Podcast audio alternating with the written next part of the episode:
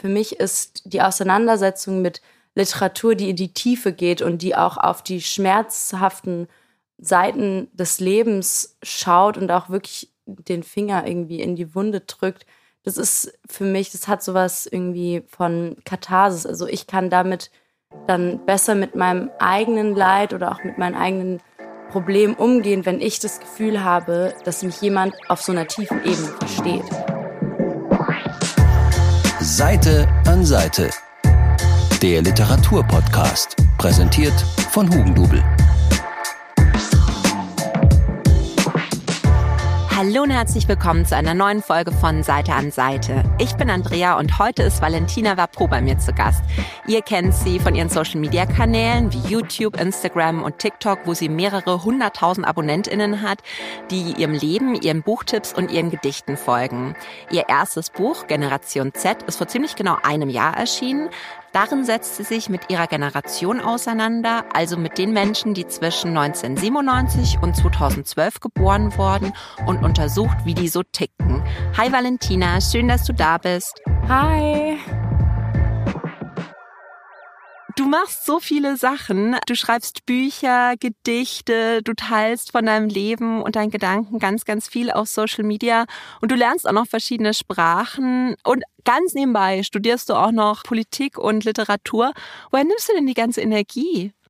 Also das letzte würde ich sogar direkt mal korrigieren. Ich fange nämlich jetzt einen neuen Studiengang an. Also ich habe jetzt gewechselt. Und zwar okay. werde ich jetzt literarisches Schreiben und Kulturjournalismus studieren. Oh, wow. Ja, am Literaturinstitut in Hildesheim. Also richtig, richtig cool. Mhm. Ich habe ja jetzt genau vier Semester, zwei Jahre, vor allem Literaturwissenschaft und Politikwissenschaft gemacht. Aber ich habe so ein bisschen gemerkt, dass das mir so zu theoretisch ist und ich da wirklich mehr mhm. ins richtige Schreiben gehen möchte. Und ja, das beginnt jetzt alles in zwei Wochen. Aber zu deiner ursprünglichen Frage, ja, Energie, ich weiß auch nicht. Ich glaube, es ist eigentlich eher so, dass die Dinge, die ich mache, sich auch sehr viel abwechseln und es dann in Summe mhm. Mm, ich sag mal, wie mehr wirkt, als es eigentlich ist. Also mhm. dann mache ich mal einen Monat irgendwie ganz viel davon und dann wieder einen anderen Monat was anderes. Und in Summe wirkt es so, als hätte mein Tag irgendwie 72 Stunden. Aber wenn ich eine Zeit lang zum Beispiel ganz viel lese, dann schreibe ich manchmal weniger. Oder wenn ich weniger äh, schreibe, dann äh, lese ich mehr oder. Nee, das war jetzt dasselbe. Aber du, du weißt auf jeden Fall, was ich sagen will. ja. So. Aber ist ja super. Da bin ich ja schon ganz gespannt. Aber bestimmt bist du in deinem Studiengang dann vielleicht die erste oder die einzige, die schon ein Buch auf dem Markt hat, wenn du dann mit literarischem Schreiben anfängst. Dein Buch heißt Generation Z und darin geht es eben um deine Generation. Das Witzige ist ja, diese Generation gilt ja, zumindest vielleicht für Außenstehende, als eine Generation, in der Arbeit jetzt nicht so die höchste Priorität hat, wo es eher um Freizeit und Selbstverwirklichung geht, also zumindest deutlich mehr als bei älteren Generationen.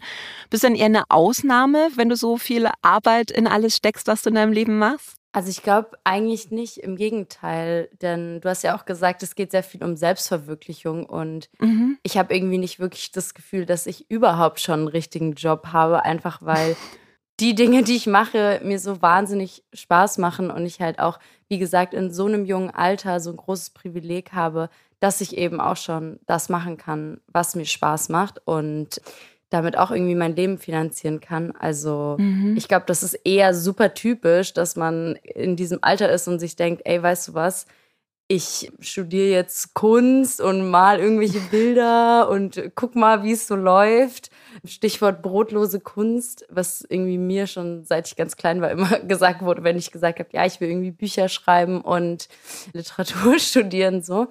Also in dem Sinne ja. Ich glaube, dass meine Generation einfach sehr, sehr ehrgeizig ist und auch sehr viel mhm. Arbeit in diese Selbstverwirklichung steckt. Also wenn man jetzt mal auf TikTok geht und irgendwie sieht, wie irgendwelche Leute zum Beispiel ganz viel stricken und dadurch so ihr erstes kleines Online-Business ja. machen oder Upcycling und ich habe eine Freundin, die macht aus Gabeln zum Beispiel Ringe und verkauft die. Also oh. das sind alles so super neue Formen der Arbeit, sage ich jetzt mal, die wir selbst auch gerade erst so erforschen, erfinden. Mhm. Ich würde sagen, wir sind da auf keinen Fall faul, sondern einfach ein bisschen anders.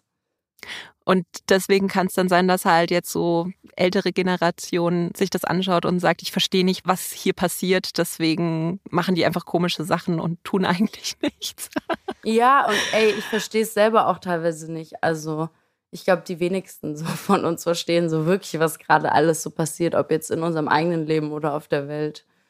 Das ist irgendwie sehr viel, was da gerade so rumschwimmt.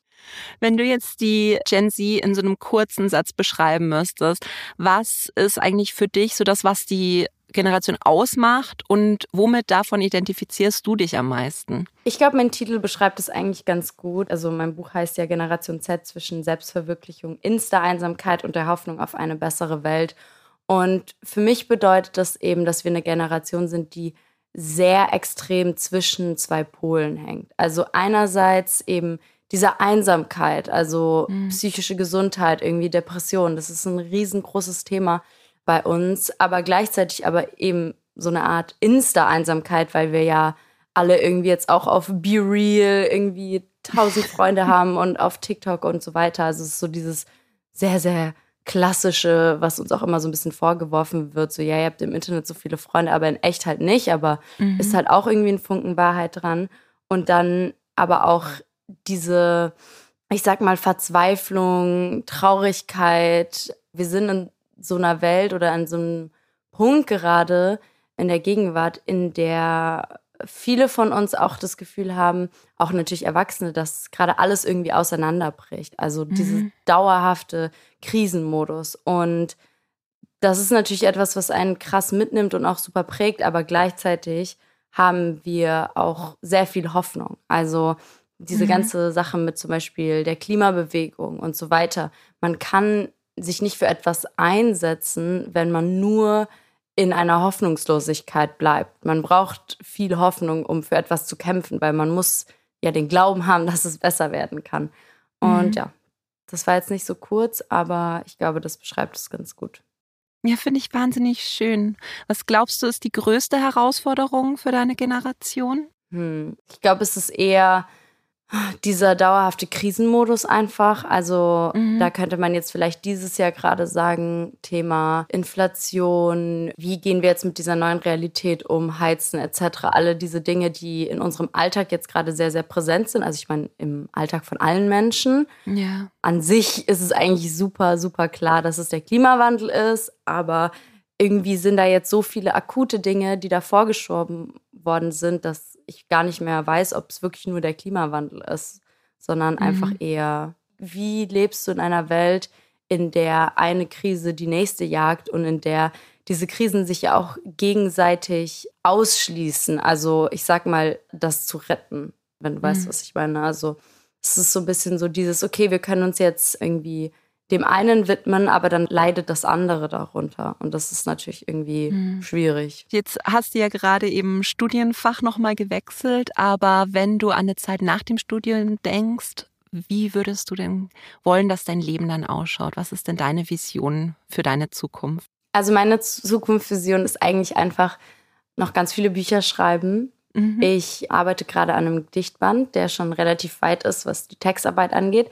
Aber wir haben da, also ich mache das zusammen mit einer Freundin, haben da konzeptionell so ziemlich viele Ideen. Deswegen ist es eher noch so in der Mittelphase und ich schreibe halt nebenbei immer wieder Kurzgeschichten oder habe dann mal eine Kurzgeschichte, die so ein bisschen in so ein anfangendes Romanprojekt ausufert und dann mhm. schiebe ich es irgendwie wieder in die Schublade. Also ich glaube, da wird noch sehr viel, ich hasse das Wort Belletristik irgendwie. Ich sage lieber so auf Englisch Fiction und Non-Fiction, das finde ich mhm. irgendwie so ein bisschen neutraler. Aber da wird auf jeden Fall noch viele Geschichten, viel Fiction, viele Gedichte von mir kommen in Zukunft. Und ich hoffe, dass es die Leute berührt und dass ich mein Leben mit dem Schreiben und auch anderem kreativen Ausdruck einfach berühren kann. Ja, auf jeden Fall. Möchtest du denn ein Gedicht mal vorlesen, dass wir so einen Eindruck bekommen, worüber du schreibst? Ja, gerne. Wir sprechen ja gleich noch auch über, ich sag mal, meine Lieblingsbücher des Jahres. Und mhm. ich habe da ein Gedicht jetzt ausgewählt aus meinem Buch, was ganz gut in die Thematik der drei Bücher, die ich ausgesucht habe, passt. Und da bin ich gespannt. Gedicht heißt Mein Museum. Kraftlosigkeit im großen Raum. Grau fallende Schwalben landen auf dem toten Baum. Endlos klirrende Gleise, dunkelblau dumpfe Kreise, dicke Sandsteine, zermalmen, alles, was mir bleibt. Golden fließende Hallen, elfenbeinern Marmorsäulen. Öl zeichnet mein Gesicht, die bunten Farben fallen, es bleiben graue Beulen am Rahmen ohne Licht. Hautfetzen an Eichenholz stechen durch zerbrochene Splitter. Vorne hängt ein Meisterwerk. Die Äpfel leuchten bitter am verbotenen Berg. Kuratoren lachen stolz, stehlen. Alles, was mir bleibt. Wahnsinn. Und ich habe jetzt gerade überlegt, weil ich habe ja die drei Bücher gelesen, über die wir heute noch reden werden. Und ich dachte mir so, oh ja, ich krieg den Vibe mit. Die anderen müssen jetzt aufpassen und dranbleiben, was für Bücher wir heute noch empfehlen wollen.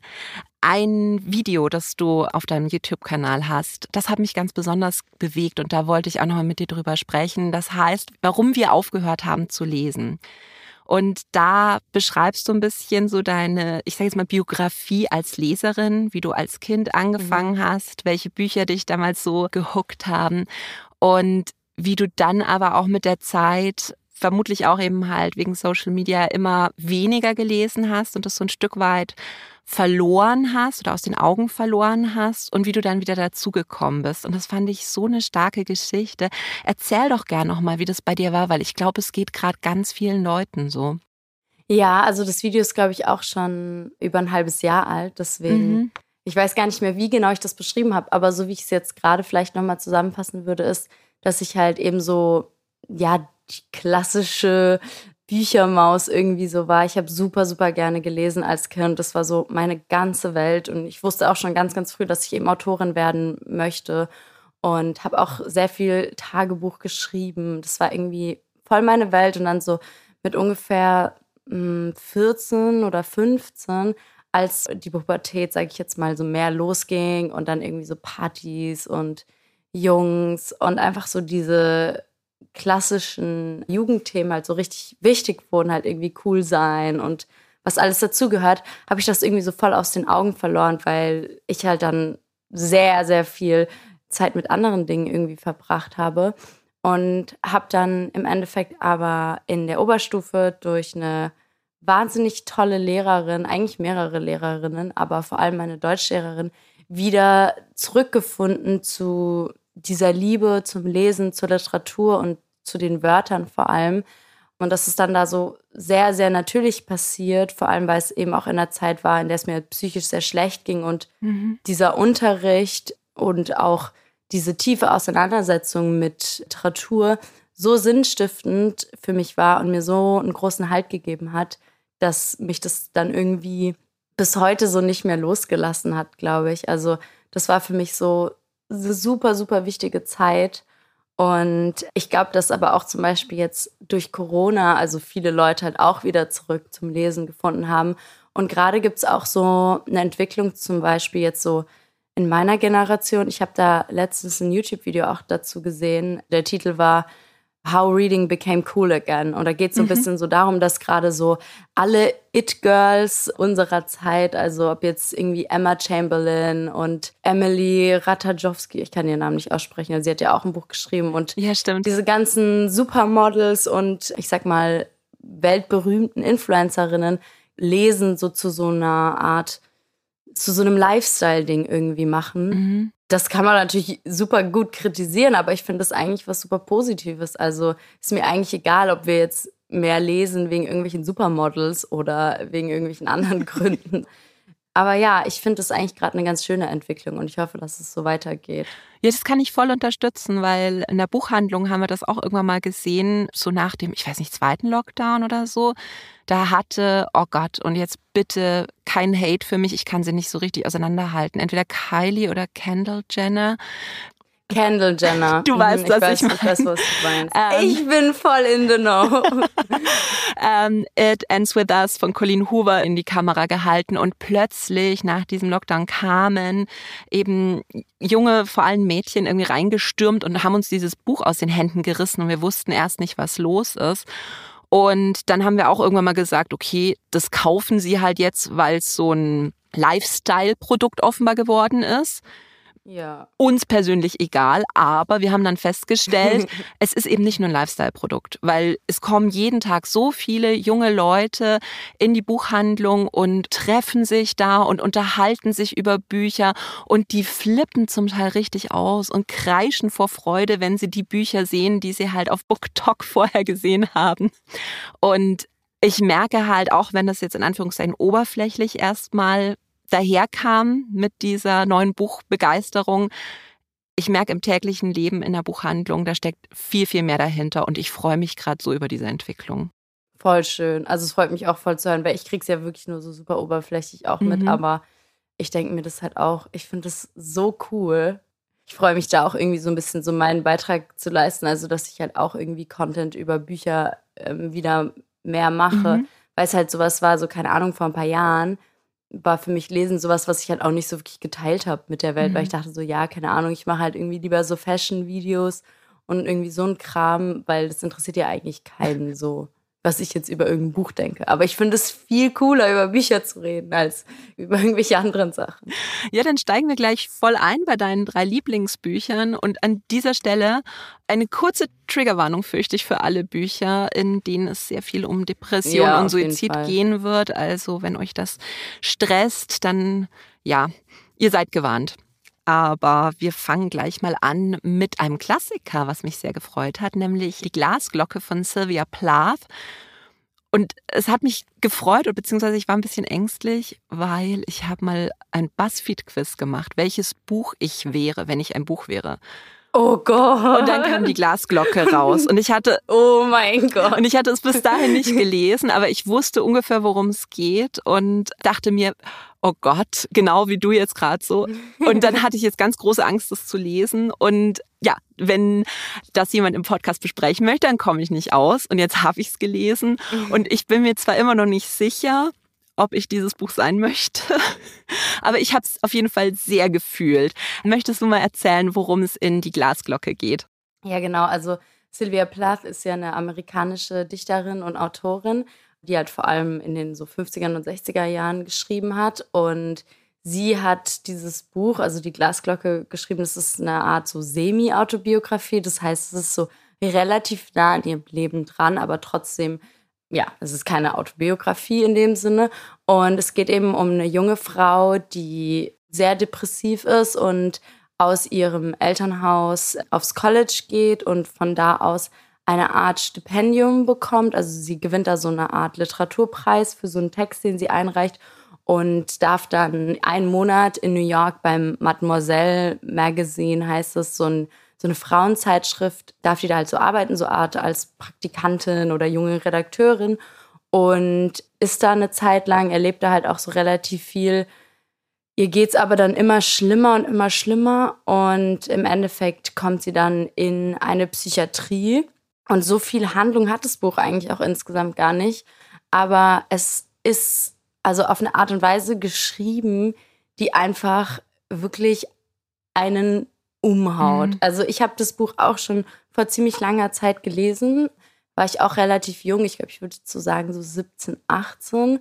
Und ich habe dieses Buch gelesen und es war so das erste Mal, dass ich klassische Literatur gelesen habe, die von jemanden wie mir war. Mhm. Und ich hatte auch das Gefühl, für jemanden wie mich weil ich liebe klassische Literatur und ich habe den größten Spaß beim Goethe-Lesen, so seltsam es jetzt vielleicht klingt. Aber es ist schon was anderes, äh, wenn man halt jahrelang Bücher von mittelalten weißen Männern liest und es halt auch, ich sag mal, da noch eine gewisse Distanz zu einem selbst gibt, auch wenn man sich natürlich auch mit, weiß ich nicht, irgendwie mittelalten weißen Männern auch teilweise ganz gut identifizieren mhm. kann. Und da war das aber irgendwie so, okay, wow, das ist jetzt eine historische Person, jemand, der super angesehen ist in der Literaturwelt. Und sie schreibt auf eine Art und Weise, die mich irgendwie betrifft mhm. und mit der ich etwas anfangen kann. Und dieses weibliche Schreiben oder auch diese weibliche Dimension von Traurigkeit und Depression ist so ein Thema, was mich schon immer total fasziniert hat oder auch begleitet hat. Und deswegen ist es einfach ein Wahnsinnsbuch.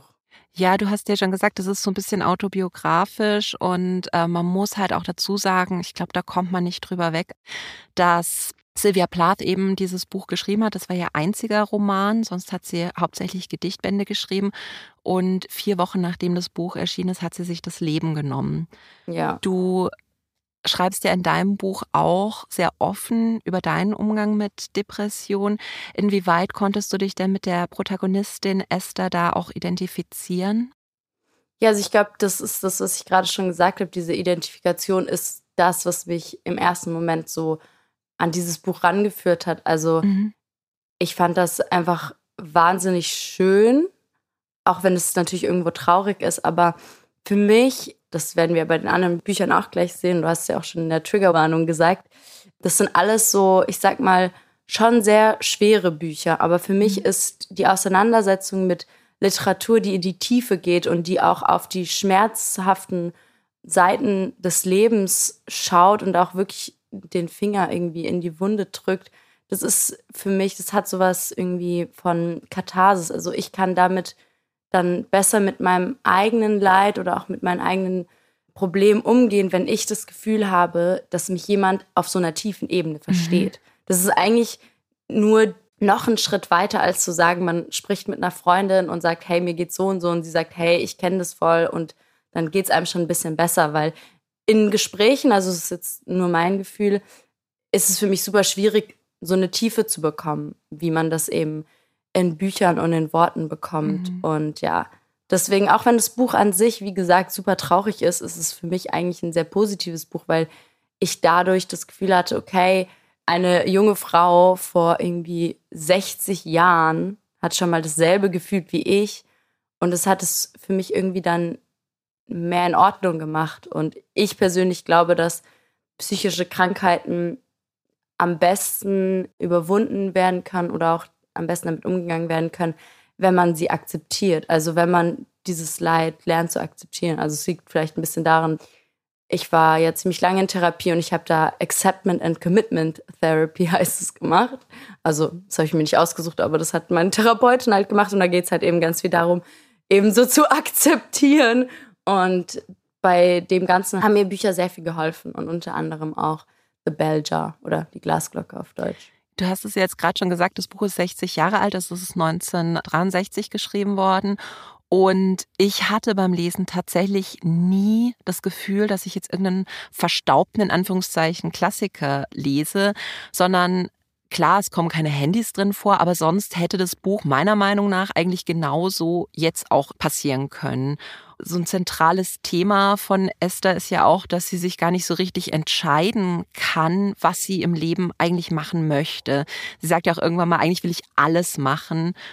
Und, und das fand ich dann wieder ganz spannend, weil ich ja auch an dein Buch dann denken musste, wo du eben auch über diese Zerrissenheit schreibst, weil sich ja jetzt die Welt für deine Generation noch ein Stück weit mehr geöffnet hat. Ich meine, alle sprechen Englisch, man kann von jedem Ort der Erde aus eigentlich arbeiten, solange man einen Laptop irgendwie dabei hat und man hat so viele Möglichkeiten und weiß gar nicht, worauf man sich stürzen soll. Und da war dieses Buch wirklich genau diese Kerbe, die du auch beschrieben hast. Hattest du das beim Lesen im Hinterkopf, dass das schon so alt ist? Mm, nicht unbedingt. Ich glaube, das, was dieses Buch so toll macht, ist aber eigentlich genau dieser Aspekt, dass Sylvia Plath also auch als Person so weit ihrer Zeit voraus war. Ich meine, man muss sich mal überlegen, das war richtig skandalös und revolutionär, sich als junge Frau irgendwie dahin zu stellen und so offen über Depressionen zu sprechen. Mhm. Das waren halt irgendwie die 60er Jahre. Also ich glaube, die meisten von uns wissen, dass es damals jetzt nicht so die beste Zeit war. A, für Frauen und B, auch noch für Frauen irgendwie mit psychischen Problemen. Das wurde ja früher auch total in so eine Ecke geschoben. Also jetzt zum Beispiel auch in der Geschichte der Psychologie, so Hysterie war ja damals mhm. eine Diagnose, die eigentlich ausschließlich für Frauen gilt, die in Anführungszeichen verrückt geworden waren oder einfach Depressionen oder andere psychische Krankheit hatten ich glaube, dass es da halt einfach, wie gesagt, dass Sylvia Plath so indirekt einen sehr großen Beitrag zum Feminismus beigetragen hat und auch zum Feminismus in der Literatur. Einfach weibliche Stimmen, auch wenn sie eben anders sind und authentisch sind dann vor allem, eben einen Platz zu geben. Und Ich glaube zum Beispiel, warum ich auch dieses Buch so gerne mag, ist, ich interessiere mich natürlich auch total für ihre Gedichte. Mhm. Und dieses Buch gibt natürlich nochmal einen ganz anderen Zugang auch zur Lyrik. Und das finde ich eben super, super schön. Es gibt irgendwie so ein bisschen so eine Art Debatte in der sogenannten Plattforschung.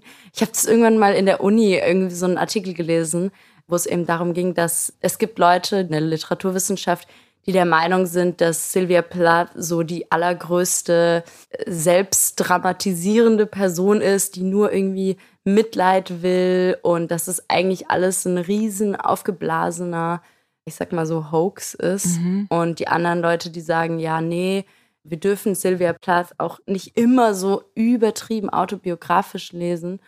Vor allem dieses Erstere, das finde ich, hat irgendwie sowas Misogynes. Mhm. Also dieses weibliches Leiden irgendwie so wegzuschieben und irgendwie nicht ernst zu nehmen. Und ich glaube, jedes Mädchen kennt das irgendwie so.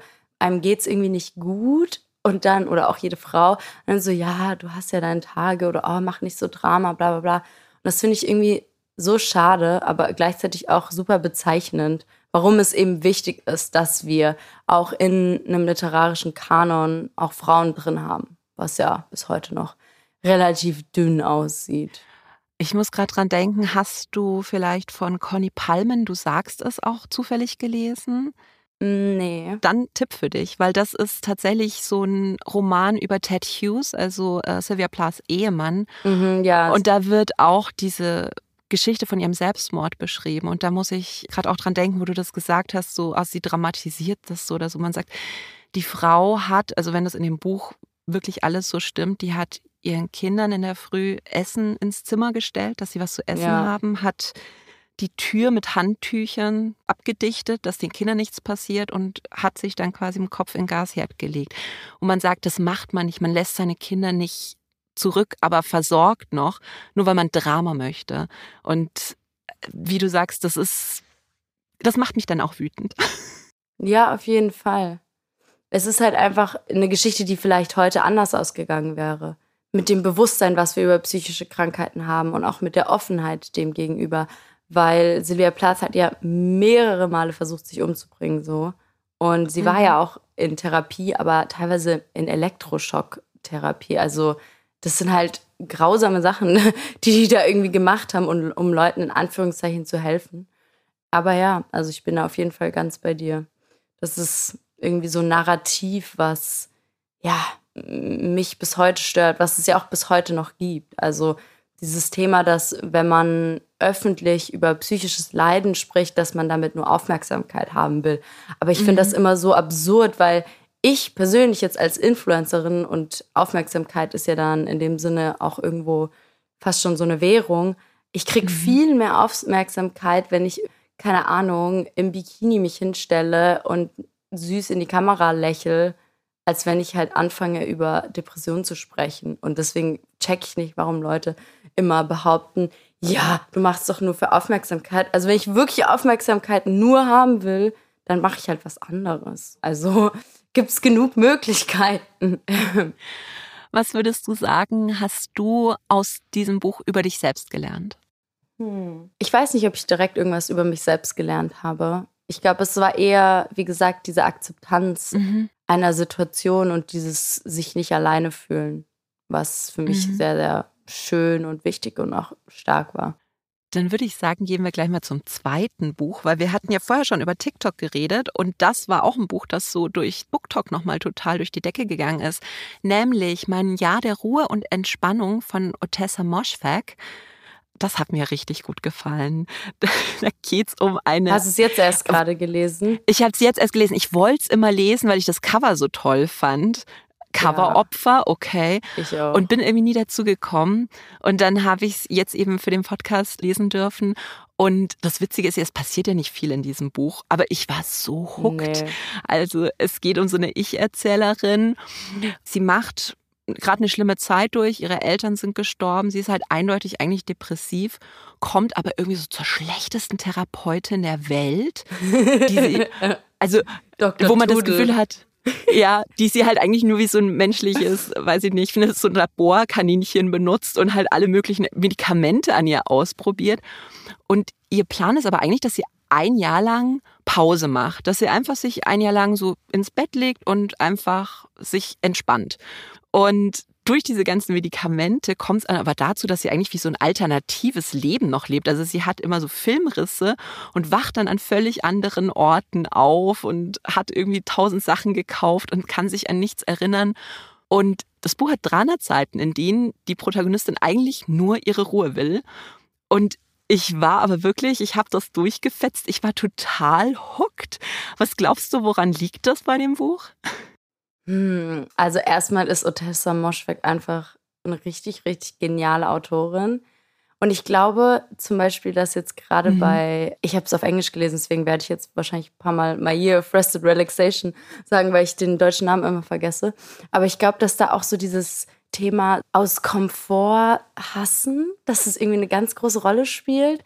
Also auch wieder so sehr, ich sag mal, eher dunkle oder niedere Gedanken, mit denen man sich dann so ein bisschen mit dieser Protagonistin identifizieren kann, in dem Sinne, dass sie gleichzeitig extrem abstoßend ist und man es wirklich alles ganz schrecklich findet.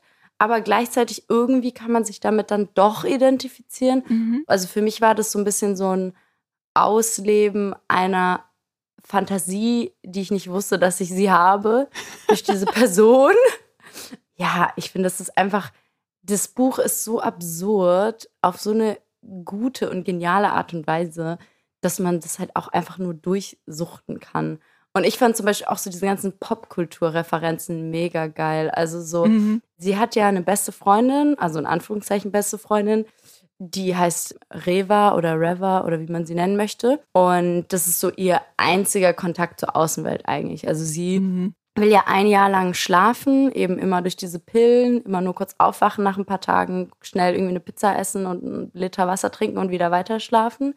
Und diese Reva ist so ganz anders als sie, weil die Ich-Erzählerin ist super reich, ist irgendwie wunderschön und dünn und heiß und sieht aus wie ein Model und hat irgendwie an einer coolen Uni studiert und hat eigentlich alles, was man sich so erträumen kann. Also spielt ja auch in New York. Und diese Reva kommt halt eben eher aus so einer unteren Mittelschichtfamilie, ist sozusagen nach ihrer eigenen Auffassung nicht so hübsch wie die andere, hat auch die ganze Zeit irgendwie mit einer Essstörung zu kämpfen und ist generell so ein bisschen, ja, irgendwie so ein bisschen so schusselig und so ein bisschen verloren, aber so auf so eine bisschen nervige Art und Weise, zumindest mhm. so, wie es eben von dieser Ich-Erzählerin charakterisiert wird. Und dann sagt sie auch immer so Sachen wie so, oh my God, you're skinnier than Kate Moss und keine Ahnung, so diese ganzen Kommentare, die so irgendwie so direkt aus so Paris Hilton, The Simple Life kommen könnten. Mhm. Das fand ich einfach so cool, weil es halt ein Buch ist, was literarisch wertvoll ist, was wirklich auch in seiner Prosa so brutal ist, aber so gut und dann aber gleichzeitig irgendwie so eine mädchenhafte 2000er Fantasy noch so mit sich bringt, die ja auch gerade so auf Social Media super in ist, also irgendwie die Mini-Röcke und die ganzen Partys, auf die sie dann gehen, wo sie sich aber nicht dran erinnert, weil sie sozusagen zur Party schlafwandelt. Aber neben diesem ganzen, ich sag mal ein bisschen witzigerem, glaube ich, ist das Buch auch etwas, was mich zum Beispiel sehr berührt hat, weil diese Entfremdung, also die diese Ich-Erzählerin verspürt, also wirklich so von allem und von sich selbst, halt auch etwas ist, was man irgendwo in sich selbst wiederfindet. Und mhm. ich glaube, dass halt auch da wieder so dieses Thema der Weiblichkeit halt für mich eine Riesenrolle gespielt hat, in dem Sinne, dass diese Protagonistin ja schön, jung, dünn. Also sie ist halt eigentlich alles, was man in unserer Gesellschaft so als Frau erreichen kann. Weil mhm. auch wenn wir das vielleicht nicht wollen, leben wir trotzdem noch in einer Welt, in der, ich sag mal, das Wichtigste für eine Frau eigentlich ihre Jugend, ihre Schönheit und so diese Attribute eigentlich sind. Und da ist jetzt diese Frau und die hat das alles, aber sie ist halt trotzdem so unglücklich mhm. und hat diese Obsession mit einer Lösung. Also ihre Lösung ist ja mhm. dieses Schlafen. Und ich glaube, dass da dieser Zwiespalt zwischen dem sich selbst irgendwie damit identifizieren zu können, dass man eben müde ist vom Leben, vom Kapitalismus, irgendwie von allem. Und dann aber diese Absurdität, die das Buch dann im Endeffekt hat, oder auch diese Unerreichbarkeit, die diese Protagonistin durch ihre Privilegien hat, dass da irgendwie sowas ganz Spannendes entsteht irgendwie in diesem Zwischenraum. Und es ist halt eigentlich auch einfach eine wahnsinnig geniale Kapitalismuskritik. Mm.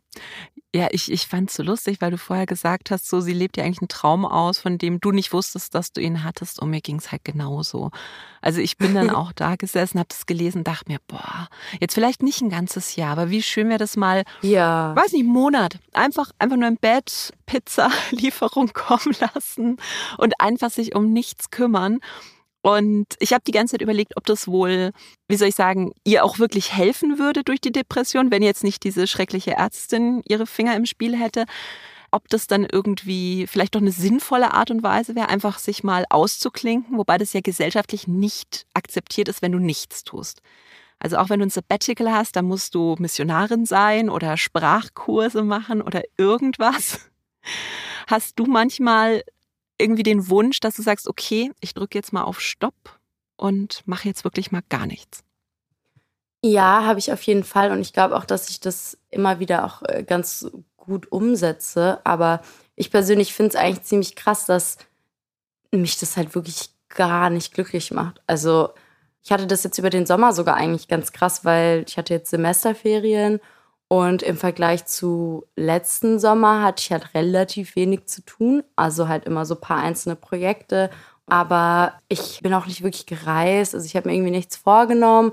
Habe es dann irgendwie so voll bereut, weil ich halt eigentlich den ganzen Sommer wie so ein Ei auf so einer Motorhaube irgendwie hier so rumgesimmert bin und irgendwie nicht so viel gemacht habe, halt irgendwie so ein bisschen gelesen und spät aufgestanden und mich hat es irgendwie so deprimiert, dass ich halt jetzt mhm. wieder richtig, richtig Bock habe eben auf Uni und irgendwie Routine und ähm, wieder mehr was Richtiges so zu tun, sage ich jetzt mal. Und da muss ich, um ehrlich zu sein, auch an das Buch denken, weil während dem Lesen, finde ich, denkt man sich das schon so, oh, mhm. wäre jetzt schon irgendwie nice. Aber in echt ist es eigentlich, zumindest für mich persönlich, super schwierig. Ich finde zum Beispiel auch noch eine Sache richtig cool an dem Buch und das ist diese historische Situierung. Weil im Endeffekt könnte dieses Buch ja egal wann spielen, also jetzt mhm. oder vor 30 Jahren oder vor 10 oder was auch immer. Aber es spielt ja genau im Jahr von 9-11. Mhm. Also da habe ich irgendwie dann viel drüber nachgedacht, denn ich will jetzt nicht spoilern, aber man weiß eigentlich über das ganze Buch, dass dieses 9-11 eben passieren wird, aber die. Oh nein, jetzt hat sie geklingelt. Alles gut mega angenehmer äh, Türton. Ja.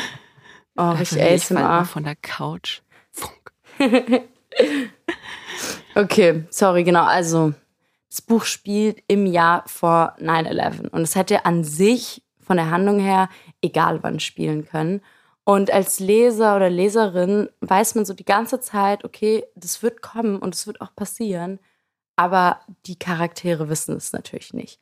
Mhm. Und am Ende hat mich das dann irgendwie so voll getroffen, mhm. weil 9-11 auch irgendwie sowas ist, was einen jetzt auch so natürlich irgendwie für unsere Generation oder so auch Millennials so voll begleitet hat, so in der Kindheit. Das war ja auch so immer so ein Riesenthema.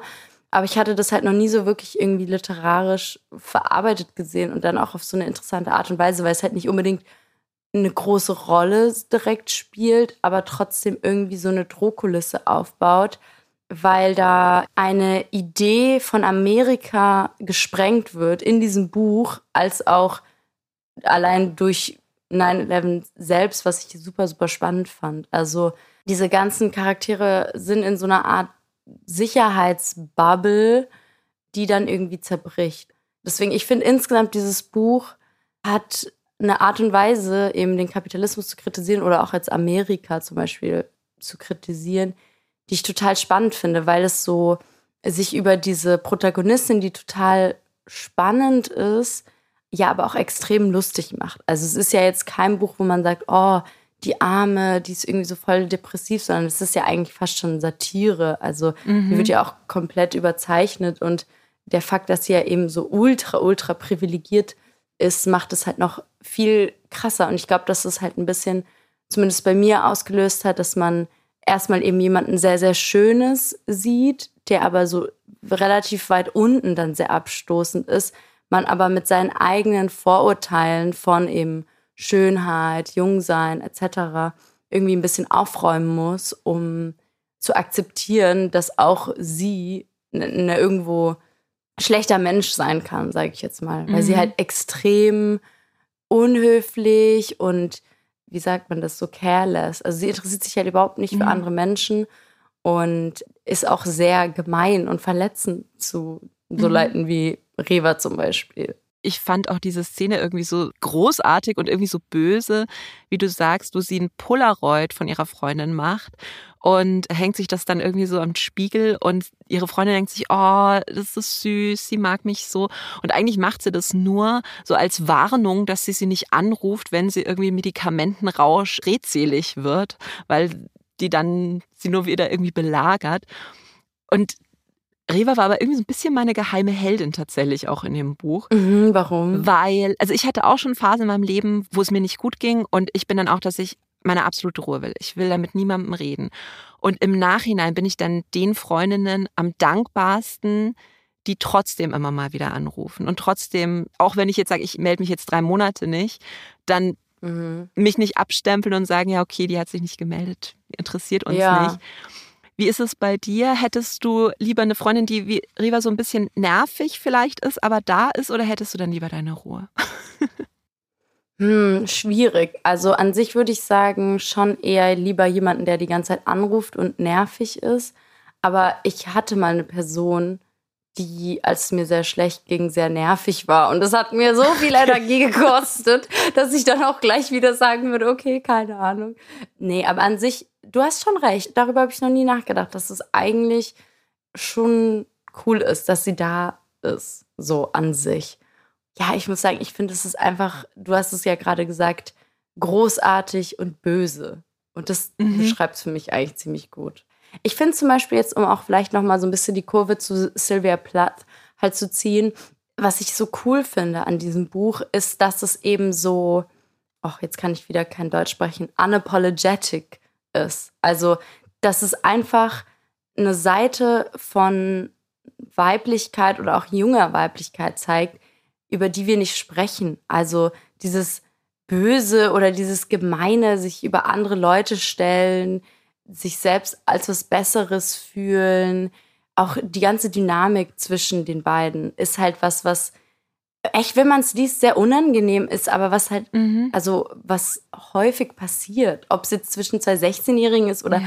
22-Jährigen, so es wird vielleicht ein bisschen weniger mit dem Alter, aber so dieses typische so Catfights und so Rivalitäten mhm. zwischen Frauen, das ist halt echt brutal und aber trotzdem mega cool, dass es da so gezeigt wird und halt wie gesagt auf diese unapologetic Art und Weise wo es jetzt nicht irgendwie um die Moral geht und ach, Girlboss und wir müssen und so uplift other women. So, ich stehe da an sich inhaltlich voll dahinter, aber ich finde das halt irgendwie literarisch oder vom Storytelling her halt irgendwie langweilig. Und jetzt klingelt schon wieder jemand. Das gefällt mir nicht. ähm, jetzt sind wir dann einfach bei der WG-Party dabei. Oh, sind die jetzt weg? Ja, kann. Ich glaube schon. Ähm, genau ich finde es ja super toll, dass wir jetzt heutzutage so ein Narrativ haben, also dass wir uns unter Frauen eben supporten sollen und lieb zueinander sind, dass wir einander helfen etc. So, das finde ich super wichtig. Aber gleichzeitig finde ich es literarisch auch irgendwo interessanter und spannender, diese negative Seite von Beziehungen zwischen Frauen auch mal zu zeigen, weil es ja trotzdem was ist, was existiert und was auch in uns existiert. Also dieser Neid auch von Reva zum Beispiel, dass sie die ganze Zeit immer irgendwas kommentieren muss, so diese Unsicherheiten, diese Insecurity, so. Das sind halt Sachen, die sind halt da. Und ich finde es halt cool, wenn darüber geschrieben wird. Ja, ich glaube, es ist halt was, was uns auch über Generationen irgendwo anerzogen wurde. Also andere Frauen immer als Bedrohung zu nehmen. Und es ja, wäre halt nicht, nicht ehrlich, wenn man so tut, als würde man sagen, okay, die Gesellschaft ist jetzt zu dem Punkt gekommen, wo man sagt, es ist ein Quatsch. alle Mädchen sind jetzt in einer WhatsApp-Gruppe und haben sich gern, weil es halt einfach noch nicht so ist. Und dann ist es halt auch einfach nur ehrlich darüber zu schreiben, finde ich. Ja, voll. Und im Endeffekt, dadurch, dass es ja auch auf so eine absurd komische Art und Weise passiert, zeigt mhm. es einem ja auch, wie bescheuert das eigentlich ist. Also es Stimmt. ist gleichzeitig ehrlich und hat aber trotzdem noch diesen Teppich der Moral in dem Sinne, dass es Satire ist und dass wir das lesen und uns denken so, oh mein Gott, das ist ja wirklich lächerlich so und dadurch halt auch vielleicht sein eigenes Handeln teilweise auch überdenkt oder seine eigenen Gedanken. Das dritte Buch, das du dabei hast, ist Die Selbstmordschwestern von Jeffrey Eugenides. Das hatte ich tatsächlich davor schon gelesen, ist aber schon eine Weile her, habe es jetzt auch nochmal gelesen und fand es wieder mega spannend. Möchtest du erzählen, worum es geht? Mhm. Also es geht um Schwestern, die in Michigan leben, in einem Haushalt, in dem es sehr, sehr religiös, also mit sehr strengen Eltern. Und die sind eben in der Highschool zwischen 13 und 17 Jahre alt. Und eine nach der anderen bringen die sich alle um. So, das ist so, ich sag mal, die grobe Handlung. Aber das Spannende an diesem mhm. Buch ist eigentlich gar nicht unbedingt nur diese Geschichte dieser jungen Mädchen oder jungen Frauen, sondern die Art und Weise, wie es geschrieben ist. Denn deren Geschichte wird erzählt von einem männlichen Kollektiv, also von zweiten Person Plural, also sozusagen wir. Also anstatt dass jemand sozusagen schreibt, ja, und dann habe ich sie gesehen, steht dann da, und dann haben wir sie gesehen. Mhm. Und diese Jungs beobachten diese Mädchen und sind auch total fasziniert und entwickeln da so eine riesengroße Obsession, was sie ihr Leben lang eigentlich nicht mehr loslässt, denn sie erzählen das von einem Zeitpunkt, wo die alle schon ungefähr so zwischen 30 und 40 sind und sie blicken zurück, als sie selbst eben Teenager waren und diese Mädchen eben auch noch am Leben waren und erzählen diese Geschichte, wie diese Mädchen sich eine nach der anderen umgebracht haben. Und ich persönlich glaube, dass es ein Buch ist, was vor allem in seiner Lyrik und in seiner Poesie einfach einen mitnimmt. Jeffrey Eugenides ist gerade zur Zeit so mein Lieblingsautor. Ich habe mhm. vor ungefähr einem Monat sein zweites Buch, The Marriage Plot, gelesen, was inhaltlich komplett anders ist. Mhm. Aber er arbeitet ja an jedem seiner Bücher ungefähr zehn Jahre. Also er hat nur drei Bücher rausgebracht und ist irgendwie, glaube ich, mhm. so, weiß ich nicht, zwischen 40 und 50. Und man merkt es. Also man merkt, dass wirklich jedes Wort ist aufeinander abgestimmt. Es ist wie, als würde man ein ewig langes Gedicht lesen. Es ist so wunderschön und schmerzhaft. Ich weiß nicht, das war wirklich so ein Buch, wo ich nur so war, wow, krass, dass, dass Menschen so schreiben können. Also ich weiß nicht, wie es dir da geht. Was ist denn für dich so das, was das Buch so stark macht? Ist es die Geschichte, die natürlich auch eine krasse Prämisse erstmal hat? Mhm. Oder ist es so mhm. die Sprache? Du, pass auf. Ich würde sagen, mein Lieblingsbuch von Jeffrey Eugenides ist tatsächlich Middlesex. Das habe ich damals als erstes von ihm gelesen. Mhm. Und das ist einfach erzählerisch. Das ist. Puh. Also, ja, das hat ja auch den Pulitzer Prize gewonnen, gell? Ja. Das ist das Einzige, was mir noch fehlt. Aber ich hebe es mir oh, so ein Valentina, bisschen auf. Valentina, ja, es ist halt wirklich so ein, so ein gutes, na, nicht ganzes Jahrhundert, aber so ein halbes Jahrhundert amerikanischer Geschichte mit so einer oh. ganz besonderen Familie dazwischen. Und es ist relativ dick und du langweilst dich keine einzige Seite. Es ist einfach wirklich so ein riesen Panorama. Und danach habe ich dann eben auch Virgin Suicides gelesen und das ist ja im Vergleich zu Middlesex einfach so eine sehr zurückgenommene, sehr ruhige Geschichte. Und ich glaube, ich hatte mhm. wieder so ein Feuerwerk erwartet wie in Middlesex. Aber, und jetzt oute ich mich an dieser Stelle, ich habe das mit Anfang 20 gelesen. Jetzt bin ich Anfang 40, liebe Valentina. Und Szenen aus Selbstmordschwestern, wie zum Beispiel, ich möchte das jetzt nicht zu detail, aber als sich Cecilia, die 13-Jährige, da umbringt, die sind mir in diesen fast 20 Jahren, seit ich das gelesen habe, nicht aus dem Kopf gegangen. Mhm. Und das ist einfach so eine sprachliche Eindringlichkeit, die nur ganz wenige Autoren schaffen, würde ich sagen. Ja, also ich finde auch, das ist so ein, so Jeffrey Eugenides ist für mich so eine Person, die Oh mein Gott. Was? I'm sorry. es ist echt WG-Party heute. Easy. Seid ihr ready wieder? Ja. Wir sind sowas von ready. Nice. Ähm, genau. Also ich muss auch sagen, ich habe voll das Gefühl, dass Jeffrey Eugenides so ein Autor ist, der einfach so ein Klassiker wird. Also das ist wirklich, so wie du sagst, das ist eine Sprachgewalt oder auch, ich sag mal, ein Level, auf dem er schreibt und wie er mit Worten umgeht, das vergisst man nicht. Und ich habe jetzt The Virgin Suicides noch nicht vor 20 Jahren gelesen, aber ich habe auch das Gefühl, dass es mich einfach gar nicht loslässt. So. Und ich mhm. auch immer wieder daran denken muss in ganz, ganz vielen Situationen. Und es hat mich zum Beispiel auch sehr, sehr stark in meiner eigenen Poesie inspiriert. Ich habe zum Beispiel ein Gedicht, das heißt Hell is no evil. Und da geht es auch so um, ich finde, auf Deutsch gibt es kein gutes Wort für Girlhood, weil wenn man das übersetzt, heißt es Mädchensein, aber das oder Mädchenzeit. Mhm. Und irgendwie Mädchenzeit hat für mich nicht so denselben Klang wie jetzt Girlhood, aber einfach, ja, Mädchenzeit, sagen wir es trotzdem. Und wo es halt so ein bisschen so darum geht, wie krass es eigentlich ist und was für eine intensive Zeit man durchlebt mhm. als Teenager.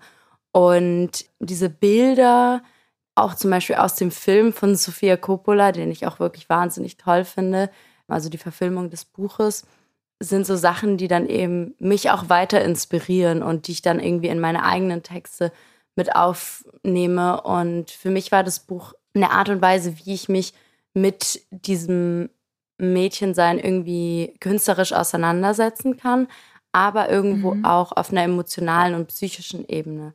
Also, was hat es eigentlich für mich bedeutet, so aufzuwachsen als junge Frau und inwieweit habe ich mich auch teilweise irgendwie eingeengt oder eingegrenzt gefühlt. Also, ich finde dieses eine Zitat so wunderbar. Da geht es ganz am Anfang darum, also Cecilia, die Jüngste, hat eben ihren ersten Selbstmordversuch und dann ist sie im Krankenhaus und der Arzt ist so, ja, was machst du eigentlich hier? Du bist doch noch viel zu jung, um zu wissen, wie schlimm das Leben wird. Und dann sagt sie so, obviously, Doctor, you've never been a 13-year-old girl. So, mhm. also offensichtlich warst du, waren sie noch nie ein 13-jähriges Mädchen und das ist halt für mich so die ganze Essenz des Buches, weil auf einer rationalen Ebene oder vielleicht jetzt auch so ein bisschen aus literaturwissenschaftlicher Sicht geht es eigentlich nicht um diese Mädchen. Diese Mädchen sind ein Mysterium und werden aus der Ferne beschrieben. Sie werden objektifiziert, irgendwie zu fast schon so Heiligtümern verklärt von diesen Jungs. Mhm. Und das ist was, was ich auf jeden Fall klar erkenne. Aber trotzdem, auch in dieser Distanz und in dieser ganz besonderen Art und Weise, wie das erzählt wird, habe ich persönlich das Gefühl, dass es mich irgendwie zurückwirft und mir erlaubt oder auch mir hilft, mich mit dieser Zeit und mit diesem Thema auseinanderzusetzen. Und das mhm. finde ich einfach sehr, sehr cool. Ja, ich finde die Erzählperspektive, die reißt dieses Buch auch komplett raus, weil wenn jetzt Jeffrey Eugenides als Mann über diese Mädchen einfach aus der Ich-Perspektive oder so geschrieben hätte. Ich glaube, das hätte nie funktioniert. Aber wie du sagst, das sind eben diese, ja, zu diesem Zeitpunkt, an dem sie es erzählen, ja eigentlich erwachsene Männer, die auf ihre Kindheit zurückschauen und eigentlich wie versuchen, so einen Fall zu lösen. Also sie haben ja dann auch, das nennen sie dann immer so Beweismaterialien, das sind dann noch so Fotos und Briefe und Zeitungsartikel, die die all die Jahre aufgehoben haben und zusammentragen und eben versuchen rauszufinden, was da passiert ist. Und das Spannende ist ja, dass es aber nicht geklärt wird. Also es, es gibt keine Abschiedsbriefe in dem Sinne, es gibt keine Erklärung, warum die das so machen. Und das fand ich auch mega spannend an dem Buch, obwohl es viele Leute gibt, die das ja so ein bisschen hassen, ja. wenn Bücher so offene Enden haben. Wie ging es dir damit? Also mir geht es damit eigentlich sehr gut, weil ich nenne das immer so No Plot, Just Vibes Bücher.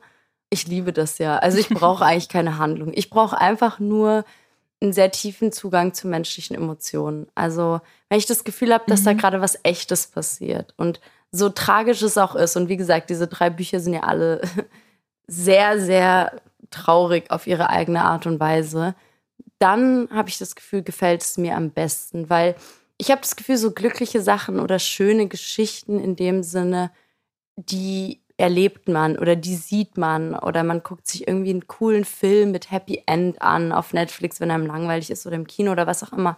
Aber wirklich so Geschichten, die einen so richtig packen, das ist was, was irgendwie für mich auch selten ist und dadurch halt einen richtig großen Wert hat. Ich habe da zum Beispiel ein Zitat, was ich mir auch sogar rausgeschrieben hatte, was ich ganz cool fand gegen Ende des Buches jetzt zum Thema, warum sie sich umgebracht haben. Ich lese es jetzt mal auf Englisch vor. They had killed themselves over our dying forests, over manatees maimed by propellers at the surface to drink from garden hoses. They had killed themselves at the sight of used tires stacked higher than the pyramids. They had killed themselves over the failure to find a love none of us could ever be. In the end, the tortures tearing the Lisbon girls pointed to simple reason to refusal to accept the world as it was handed down to them, so full of flaws. Und mhm. das ist so, also gegen Ende des Buches, finde ich, kommen so sehr viele Passagen, wo es auch wieder viel um Amerika und den Zerfall Amerikas geht. Auch eben, wie jetzt in diesem Zitat, also Dying Forests, Klimawandel, die Veränderung. Das spielt ja zwar in den 80er Jahren, aber ich meine, so, das war ja damals auch nichts, was man jetzt nicht wusste, wo es für mich so in so eine größere Ebene übergeht. Also, wo dieses mhm. Buch oder auch diese Mädchen zu so einer Art Metapher für den Zustand der Welt werden. Also es geht nicht darum, und deswegen war mir die Frage auch, warum sie jetzt Selbstmord begangen hat irgendwo egal, weil es für mich nie darum ging, dass sie einzelne Personen waren, sondern dass sie etwas repräsentieren. Und das ist eben das Gefühl, in einer Welt aufzuwachsen, der man nichts mehr abgewinnen kann, in der man niemand mehr werden mhm. kann, in der nichts sicherer ist als die Krisen. Und das ist ja das, worüber wir ganz, ganz am Anfang gesprochen haben, warum dieses Buch dann auch als junger Mensch irgendwie so eine Identifikation irgendwie bereitet, die, I don't know, ich weiß auch nicht. Also es geht, wie gesagt, also ich habe mich ja im Endeffekt mit all diesen drei Büchern identifiziert und auch wenn es eben vieles eben mhm. in Depression oder Suizid endet, geht es mir nicht darum, dass ich mich irgendwie damit identifiziere oder das romantisiere. Mhm. So, das ist mir, glaube ich, auch nochmal ganz wichtig zu sagen, weil es bei den Büchern halt sehr einfach ist, das zu tun. Sondern es geht mir eher darum, dass es alles immer den Zustand der Welt und was es mit einem als junge Frau, also jetzt hm, spezifisch, macht, in so einer Welt aufzuwachsen. Und mhm. das, finde ich, gelingt in diesen Büchern irgendwie auf ganz unterschiedliche Art und Weisen sehr, sehr gut. Ich finde es super schön mit dir diese Bücher gelesen zu haben, weil ich hatte, glaube ich, noch niemand bei mir im Podcast, wo ich so einen roten Faden auch durch die Bücher hatte und die dann nochmal so alle hintereinander zu lesen, das fand ich mega bereichernd. Danke dafür. Ja, danke dir. Also mir ist es auch, um ehrlich zu sein, im Nachhinein so ein bisschen aufgefallen. Also mhm. jetzt, wo ich so langsam auf das Jahr zurückblicken kann, was ich alles gelesen habe oder auch worüber ich schreibe im Endeffekt. Ich glaube, so dieses Thema, weiblicher Schmerz und so weibliche Dunkelheit ist was das das beschäftigt mich einfach. Also wie gesagt, so künstlerisch mhm. als auch aus Interesse und auch in den Zeiten, in denen es mir persönlich super geht und in denen ich auch super stabil bin, ist es einfach irgendwas, was mich mhm. so gar nicht loslässt. Und deswegen sind das die Bücher, die mich dann am Endeffekt am meisten inspirieren und irgendwie mitnehmen und ja, die ich auch so nicht loslassen kann.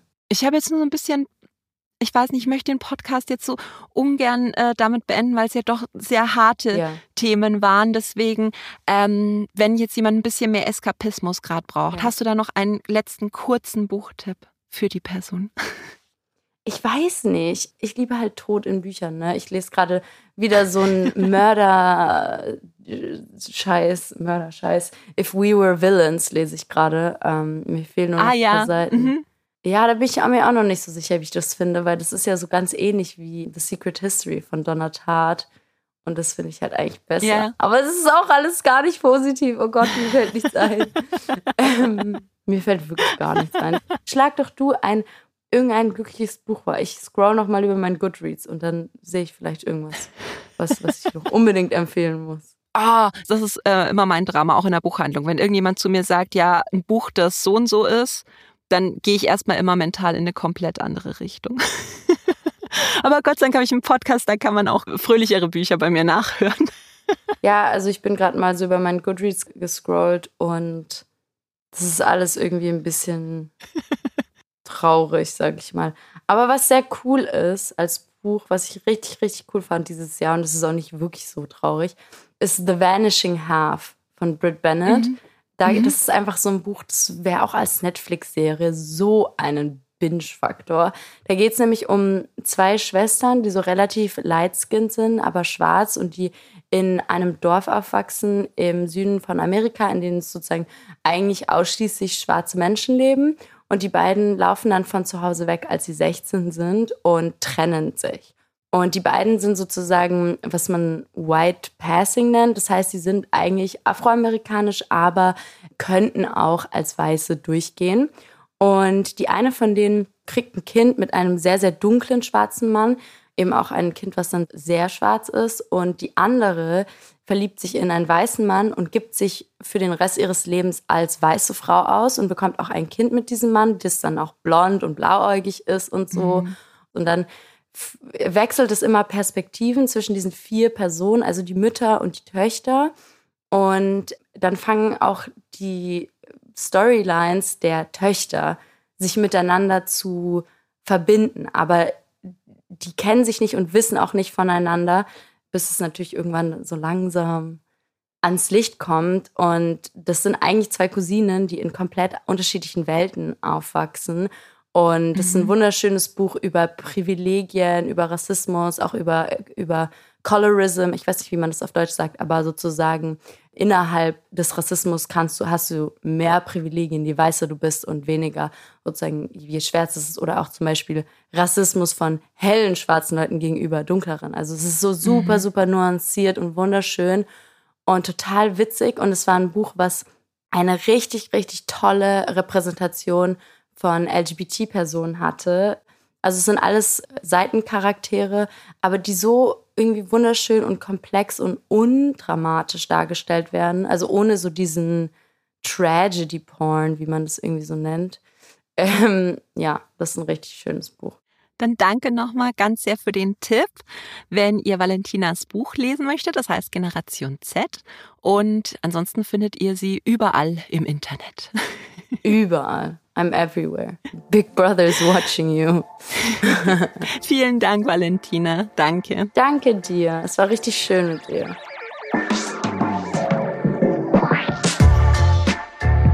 Alle Buchempfehlungen findet ihr auch nochmal in den Shownotes und in der Hugendubel-App. Dort gibt's auch eine Liste mit den Lieblingsbüchern unserer Podcast-Gäste. Seite an Seite könnt ihr abonnieren auf Apple Podcasts, Spotify und überall da, wo es Podcasts gibt. Und lasst uns auch gerne eine Bewertung da. In zwei Wochen gibt's dann wieder eine Folge Shorts. Ich freue mich schon drauf. Bis dann. Ciao.